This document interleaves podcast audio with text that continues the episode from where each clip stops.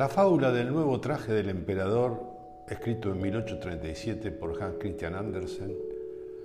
nos deja enseñanzas absolutamente vigentes para nosotros y para el mundo de la gestión empresarial, transitando ya plenamente el siglo XXI.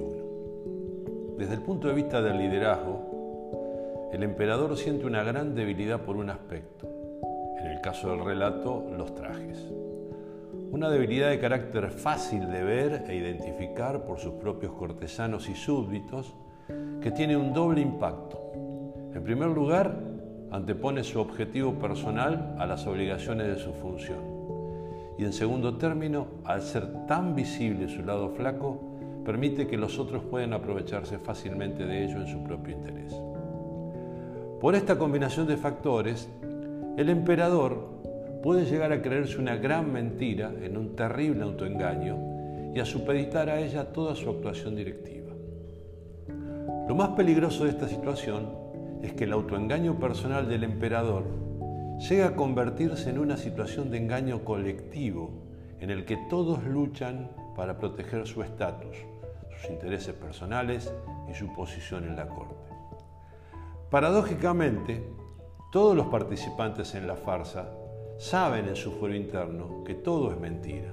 y que el vestido del emperador no se puede ver simplemente porque no existe.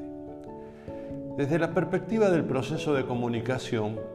claramente toda la política no está encaminada a identificar y difundir la verdad de los hechos, sino simplemente a asegurar que los deseos del que manda, por absurdo o equivocados que estos puedan ser, se cumplan sin atender ni considerar las posibles consecuencias negativas de tal proceso. Este fenómeno, por el que se acepta la conformidad con el grupo como valor supremo, se ha descrito como pensamiento grupal y aparece porque las personas que conforman una entidad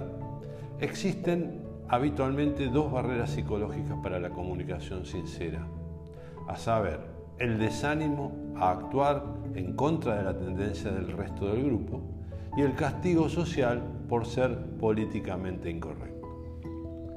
La moraleja que nos deja la fábula, casi como un aspiracional final para cualquier tipo de organización, pero especialmente para aquellas que transitan el mundo de los negocios,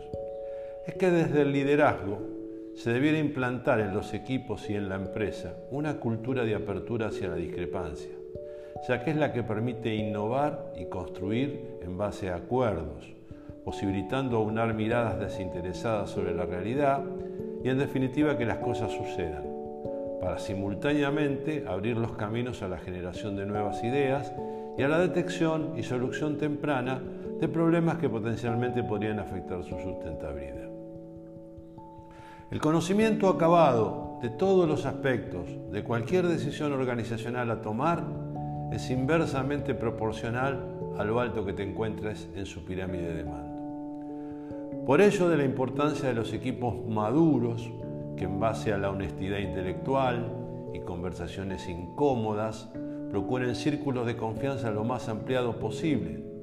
ya que los fundamentos de cualquiera de las medidas a tomar siempre emergen desde su base y donde él o los destinatarios finales, que en definitiva elegirán optando entre alternativas, son los que menos conocen en detalle sobre lo que van a decidir. Desde esa dinámica, habitualmente, el emperador siempre está desnudo y cualquier comentario o inquietud infantil puede dejarlo en evidencia ante terceros, por más que él mismo, junto a la hipocresía de su corte, sostengan que se encuentra vestido con toda la pompa.